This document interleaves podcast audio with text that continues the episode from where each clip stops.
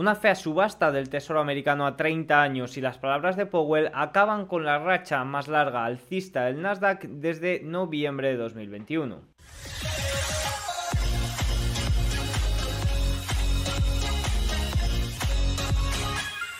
Muy buenas a todos y bienvenidos un día más al canal. Hoy es jueves 9 de noviembre de 2023 y en este momento son las 21.29 hora española, 15.29 horario ET. El día de hoy pintaba una jornada tranquila, una jornada neutral como las últimas ante la falta de datos eh, macro importantes. Sin embargo, em, teníamos la subasta 30 años después de la subasta 10 años de ayer, ya ha salido bastante, bastante mala. Ha sido una fea subasta, ha habido una gran, gran colocación para los intermediarios y eso muestra una débil demanda. Ahora lo comentaremos. Pero es que también hablaba Powell, habló ayer también, pero no hizo ningún comentario sobre la economía y ya saben que durante toda la semana, especialmente el lunes con Cascari y con Bowman, ha habido comentarios eh, fuertes por parte de los miembros más hawkish, más duros. Eh, y Powell, pues hoy no ha salido con, eh, con, cara de muchos amigos y ha mantenido un tono, un discurso eh, más bien por la parte dura. Pero bueno, al final yo creo que, que, son excusas. Creo que al mercado le tocaba una corrección, especialmente al S&P 500, que estaba justo ahí en la zona de los 4.400. Después del gran rebote la semana pasada, hemos tenido unos días sin apenas fuerza y desde mi punto de vista y a nivel técnico yo creo que, que le venía bien una pequeña corrección. Así que nada, vamos a verlo.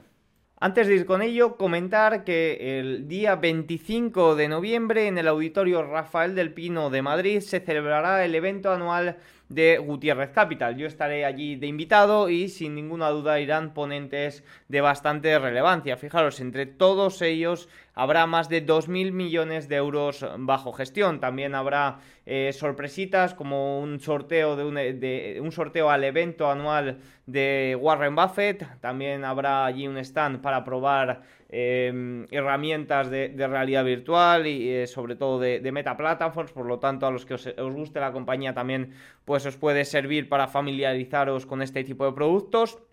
Y bueno, pues también habrá networking, ya sabéis, cafecito y luego pues algunos nos iremos a comer, por lo que si os interesa, el precio son 45 euros, será el sábado 25 de noviembre por la mañana de 9 a 2 y bueno, pues eh, habrá estas ponencias y luego pues eh, podremos conocernos, podremos charlar, eh, debatir y, si, oye, sale una buena comidita, pues eso nos llevamos para el cuerpo. Así que nada, dicho esto, vamos ya con el vídeo.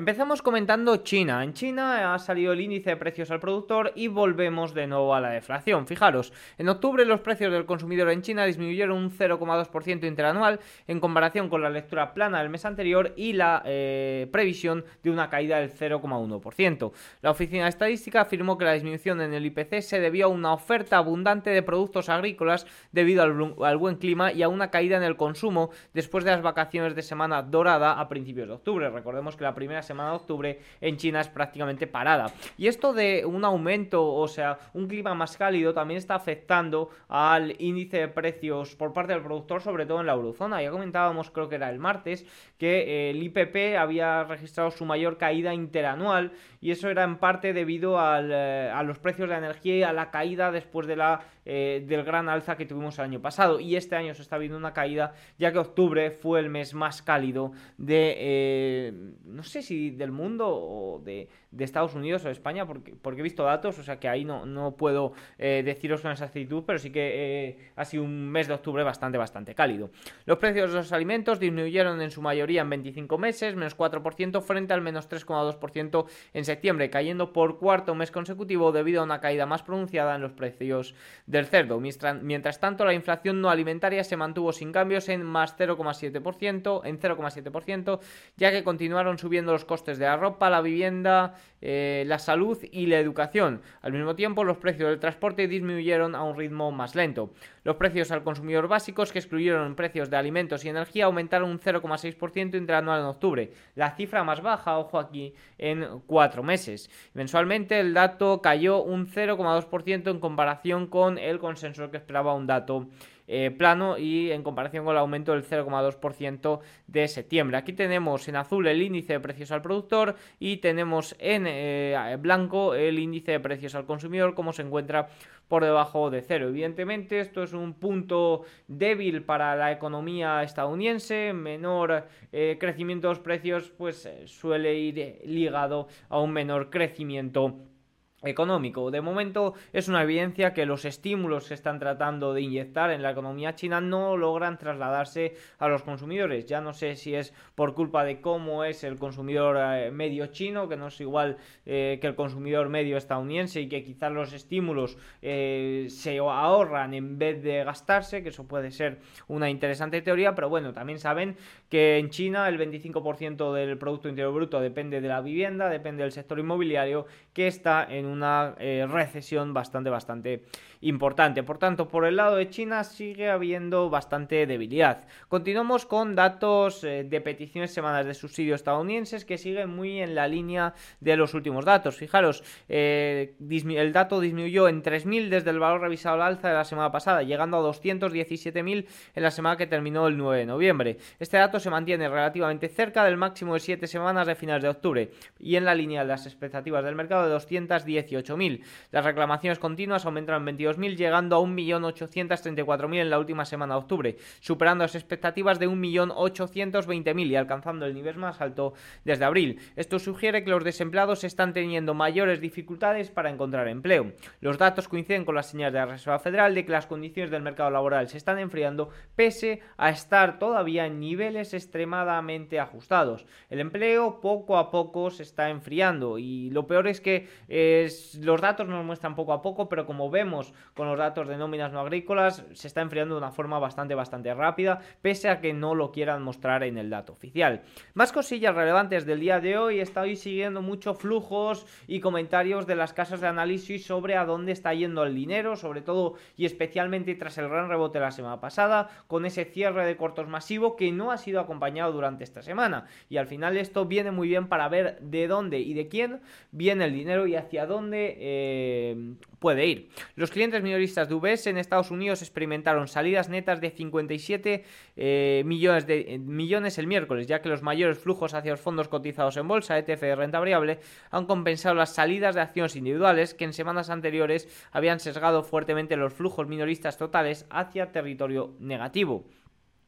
Los flujos hacia ETF están camino a alcanzar los mayores ingresos semanales de este año, con un enfoque en los ETFs de gran capitalización de Estados Unidos. Esto es muy importante porque siempre que hablamos de minoristas, a día de hoy, eh, esto tenía un informe y tenía gráficos Goldman Sachs hace, creo que hace uno o dos meses, me va a ser muy difícil encontrar esos gráficos, no recuerdo si os compartí por el canal de Telegram, pero tenía un par de gráficos, tenía un informe muy relevante que mostraba la importancia de los minoristas, tanto en el mercado de renta fija como en el mercado de renta variable. El mercado de renta variable a día de hoy sí que tienen una importancia manifiesta, es decir, que el dinero salga a acciones individuales y vaya a ETFs sí que mueve el mercado de renta variable. Ahora, que los minoristas entren en el mercado de renta fija no tiene tanto efecto. Eh, a lo que voy es a que si está saliendo dinero de renta variable y está yendo a renta fija, mm, por la entrada de minoristas no va a aumentar la demanda de renta fija, pero por la salida de renta variable sí que disminuye eh, considerablemente eh, las... o sea, sí que disminuyen evidentemente el volumen que hay en renta variable básicamente, y por, explicarnos, eh, por explicarme, el volumen minorista sí que es importante en renta variable, no lo es tanto en eh, renta fija. De hecho, creo que renta fija era como un 9% y, en renta variable era como un 30 y pico por ciento. Esto, los datos, los números no, me los sé de memoria, pero bueno, sí que eh, había un informe de, Goldman Sachs y creo que lo comenté en algún vídeo puntual. Pero bueno, el caso era que, os quería comentar esto. Las cinco acciones más compradas esta semana fueron ETF con enfoque de acciones IWD, VOO, IWF, VIGG y e IWM, que IWM es un poco el Russell 2000, eh, es el Russell 2000, creo que eh, Value o, Grow, a ver. IWM, IWM es, eh, epa, esto no es, Vale, aquí, IWM, perdón que había puesto acciones en vez de ETFs. IWM es el eh, Russell 2000 ETF. Eh, ah, no, el Russell 2000 ETF general. Pensaba que era. Eh, porque luego está el IWN y IWO, que son Value y Grow. O sea, las Russell, pero más enfocadas, pues a eso, a Value o a Grow. Mientras tanto, los sectores industriales lideraron las salidas de acciones individuales, con todos los sectores de acciones individuales terminando el miércoles con salidas netas. A lo que van los flujos de VS, comentan un poco lo mismo que ayer es que se están registrando salidas sobre todo en valores individuales y están entrando sobre todo en valores de ETF, especialmente de alta capitalización. Más cosillas que han importado mucho en el día de hoy es que el mercado se ha empezado a mover cuando ha sucedido la pésima subasta del bono a 30 años que hemos tenido esta tarde a las 7 horas eh, hora española.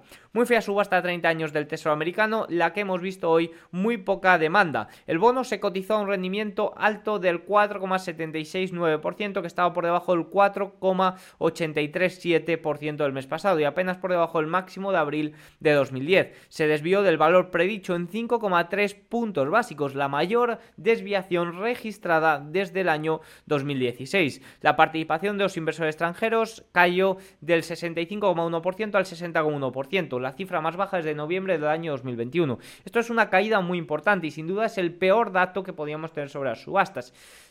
Eh, no sé si es cierto, ha salido en Financial Times, tampoco sé cómo ha podido afectar esto, pero fijaros que nos dice en Financial Times, el ataque de Ramscore al ICBC interrumpe las operaciones en el mercado del Tesoro de Estados Unidos. Un banco chino restaura sus servicios después de que un ataque afectara algunas transacciones de renta fija y acciones.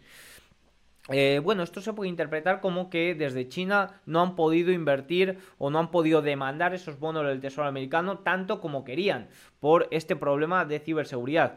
La verdad, no sé cómo puede haber afectado, pero bueno, la noticia sí que es cierto que ha salido y sí que es cierto que habría que comentarla. Aún así, sí que es cierto que evidentemente la oferta, las emisiones de bonos del Tesoro van a más mes a mes y la demanda no termina de arrancar y eso es un gran problema. Fijaros, las participaciones de inversores estadounidenses fue de 15,2% y por tanto esto significa que los intermediarios financieros llamados dealers se vieron obligados a intervenir y adquirir el resto, es decir, una 24,7%, la cifra más alta desde 2021. Cuando los deals tienen que quedarse eh, con una gran cantidad de bonos, indica que hay una falta de demanda. Y es lo que, es lo que sucede. Mayor, hay mucha mayor emisión, hay mucha mayor oferta y la demanda no está siendo en este momento como eh, les gustaría a los emisores. Ya saben que las eh, tendencias de bonos del tesoro chinos están en mínimos de 16 años, lo comentábamos también el día de ayer, en Arabia Saudí en mínimos de 6 años y Japón también eh, en este momento no le está viendo, no se está viendo interesado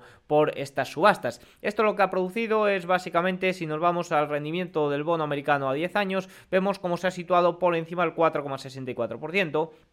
Y si nos vamos a 30 años, vemos como ha tenido un gran subidón colocándose de nuevo en el 4,8% de forma momentánea. En estos momentos 4,78% para el rendimiento a 30 años. Y es que esto es un poco lo que comentaba. Al final, em, creo que lo comenté incluso también en el evento anual de Severity Markets cuando estaba hablando. Y es que sí, eh, todo el mundo coincide en que bonos del Tesoro americano es el mejor trade para 2024. Harnett acertó de pleno cuando decía que vender el 5%. Yo estoy de acuerdo con el AI pero sí que es cierto que evidentemente hay grandes riesgos y sobre todo los grandes riesgos son la tensión, uno por parte de Japón, con esa posible eliminación de la curva de rendimiento, del límite de la curva de rendimientos, con que los rendimientos de los bonos japoneses superen ese 1%, y el otro riesgo está en esto, está en que la demanda es cada vez menor y la oferta, las emisiones de bonos por parte de Estados Unidos van cada vez a más. Recuerden el gráfico que le voy a buscar luego y le voy a poner en el informe de, cierre de sesión de cómo durante eh, el año 2024 van a aumentar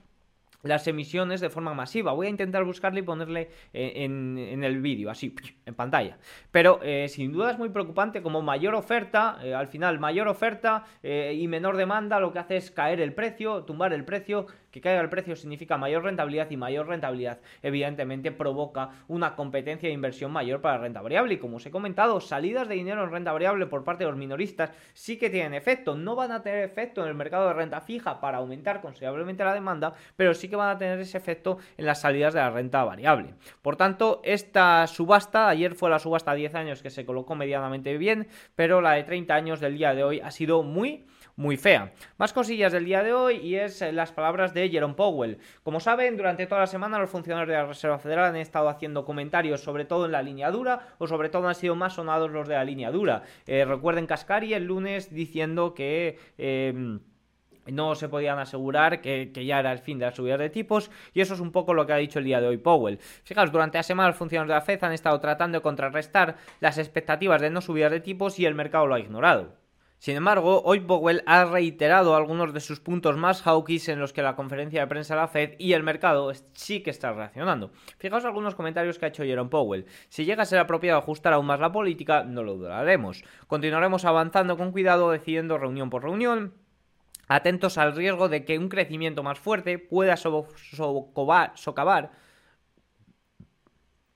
el progreso hacia la inflación, lo que podría justificar una respuesta en la política monetaria. Esperamos que el crecimiento del PIB se modere en los próximos trimestres, pero aún está por verse. El mercado laboral está ajustado, pero están está entrando en un mejor equilibrio. La revisión de la política de la Fed comenzará en el segundo semestre del año 2024 y durará alrededor de un año. Yo creo que hoy Powell ha tenido que hacer salir a hacer el papel un poco de, poliduro. Lo comentaba en las últimas en los últimos vídeos que es que el mayor riesgo es eh, que se estaba descontando en gran parte que no iba a haber subida de tipos o que eh, las subidas de la primera baja de tipos iba a ser en mayo. Fijémonos como ya ha cambiado y ya no es en mayo, sino que es en junio.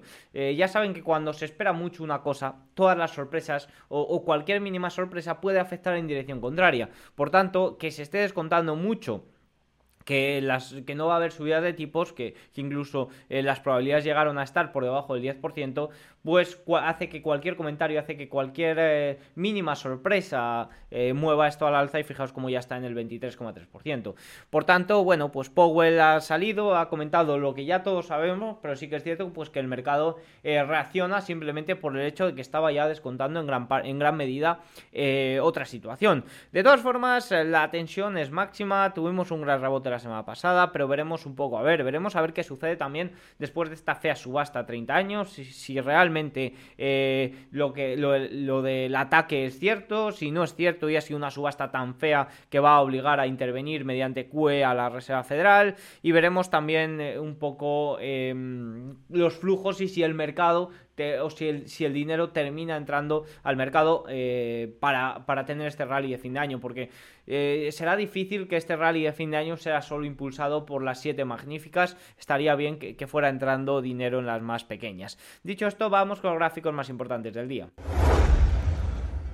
A nivel macroeconómico, el indicador de crecimiento salarial de la Reserva Federal de Atlanta fue del 5,2% en octubre, sin cambios respecto a septiembre. Para las personas que cambiaron de empleo, el indicador fue del 5,6%, igual que septiembre, y para los que no cambiaron de empleo, el indicador fue del 4,8%, inferior al 5% de septiembre.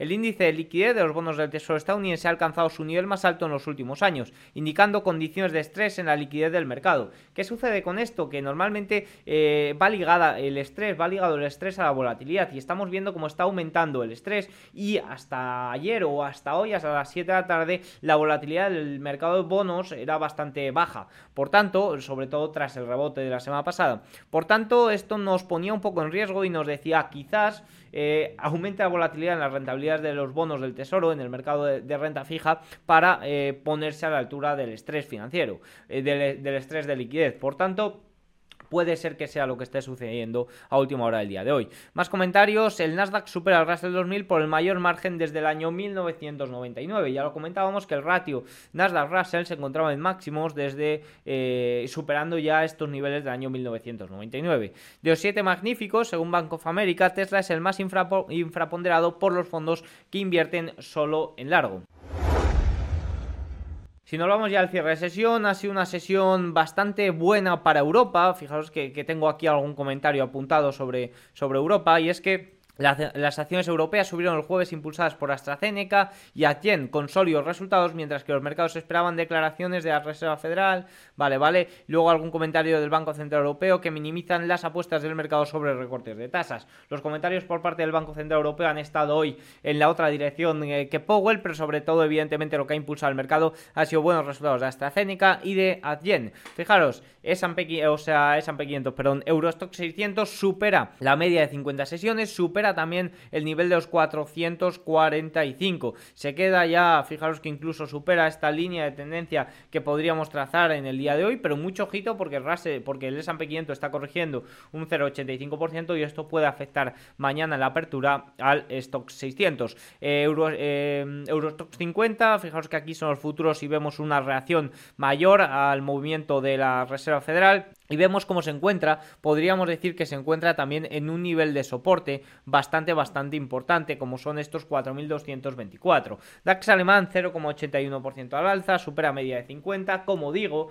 eh, el movimiento del DAX y del Eurostock 600 eh, no se ha visto influido por esto último que ha sucedido en Wall Street con esta subasta y con estos comentarios de Powell. Mañana la apertura puede haber reacciones ante ello. El CAC francés sube también un 1,13%, superando el nivel de los 7.000. IBEX que cierra con un 1,31%, pese a un poco la incertidumbre política que tenemos en el país. El IBEX hace oídos sordos. Eh, Reino Unido, que son los futuros 0,35, sí que tiene algo de reacción con estos comentarios y con esta subasta a 30 años en Estados Unidos. Italia 0,35 0,33, Suiza 0,34 arriba y Países Bajos 1,10% arriba. Si nos vamos al Hansen en el día de hoy, tras esos débiles datos de índice de precios al consumidor chinos, tenemos una caída del 0,33%, apoyo en media exponencial de 21 sesiones, pero de nuevo debilidad manifiesta la de China. Nikkei japonés 1,49% arriba después de la corrección de ayer y Nifty indio 0,25 abajo. Si nos vamos ya a Wall Street y a falta de 11 minutos para el cierre de sesión, vemos al Dow Jones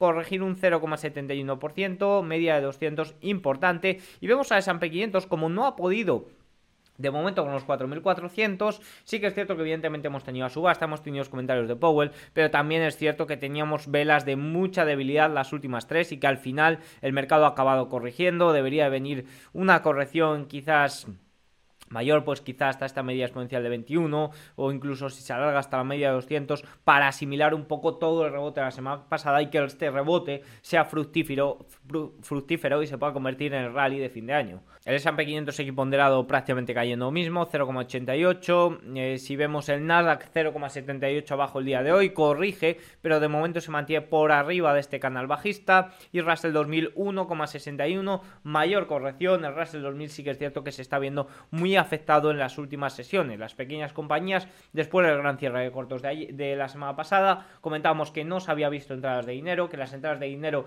incluso salían de aquí yendo hacia ETFs de alta capitalización que beneficiaban a por los siete magníficos de siempre y veíamos como el Russell 2000 todo el movimiento que tuvo la semana pasada fue producido por cierre de cortos. Si nos vamos a ver los siete magníficos Vemos a Apple en el día de hoy corregir ligeramente un 0,4%, Microsoft 0,58% también, Amazon 1,22% y Nvidia que ha llegado a subir más de un 2% debido a nuevos eh, anuncios de chips sobre todo y especialmente para la región de China. Eh, parece que eso sí que pueden tener eh, normativas y demás, pues eh, sube un 0,66%, pero ha llegado a subir más de un 2%, debilidad a última hora en Wall Street. Google 1,19%, fijaos que se frena justo en los 133, resistencia importante, y un comentario sobre Microsoft que no hice en el día de ayer, y es que cerró en máximos históricos ayer Microsoft, ojito con eso, que sin ninguna duda es el gran líder, es el gran impulsor de eh, los índices. También vemos a Meta 0,06 prácticamente plano y Tesla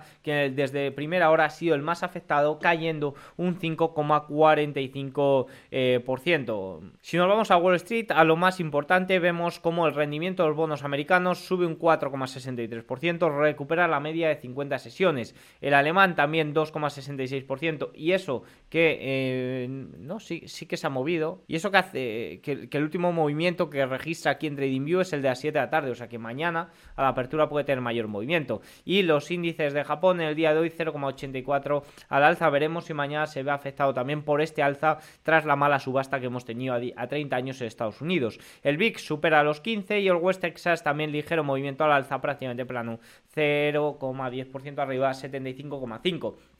El oro en el día de hoy sube ligeramente un 0,38%, al igual que lo hace el dólar, especialmente tras esa mala subasta, que recupera el nivel de 105 y vuelve a entrar en este rango lateral en el que entró ya a primeros de septiembre. Si nos vamos a ver el dólar yen, sigue siendo bastante, sigue teniendo bastante movimiento, 151.36. Veremos a ver los nuevos pasos que dan desde el Banco de Japón. Recordemos que ayer hubo comentarios sobre que ya verán si revisarán los salarios y demás, el control de la curva de rendimiento. La verdad que la situación de Japón es un poco para coger con pinzas. Si nos vamos al TLT, que comentábamos ayer que había roto la media de 50 sesiones, en el día de hoy 2,14 abajo, media exponencial de 21 sesiones y se ha visto muy afectada, muy afectado por esa subasta a 30 años. En general la tensión es máxima, como digo, eh, para el tesoro el volumen también está siendo máximo. Ya veíamos que los niveles de estrés de liquidez eran bastante altos, que eso conlleva bastante volatilidad por lo tanto es un poco lo que estamos viendo en este momento en los bonos del Tesoro americano.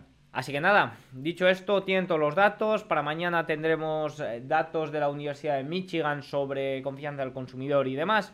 Espero que os haya gustado este vídeo. Si es así, hacémoslo saber con un like, un comentario y nos vemos mañana. Chao.